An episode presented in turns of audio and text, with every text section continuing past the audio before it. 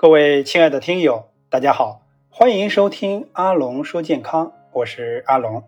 今天我们聊一聊老年人情志调节如何养护心脑血管。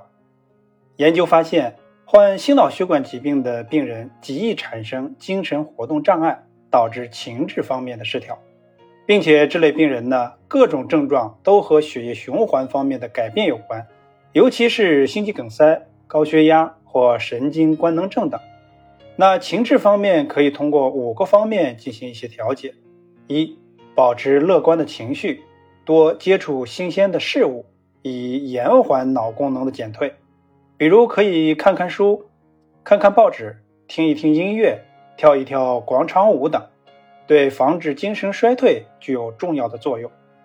第二，要多和他人进行交流，保持良好的人际关系，不要一个人总是待在房间里。三、营造和睦的家庭环境，保持心态的平衡，尽量避免不良的情绪刺激。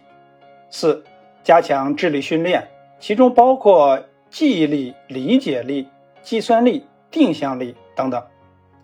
五、勤动脑，常学习，适当的进行棋牌类、花鸟鱼虫类等等的休闲活动，有益于身心健康、脑力不衰。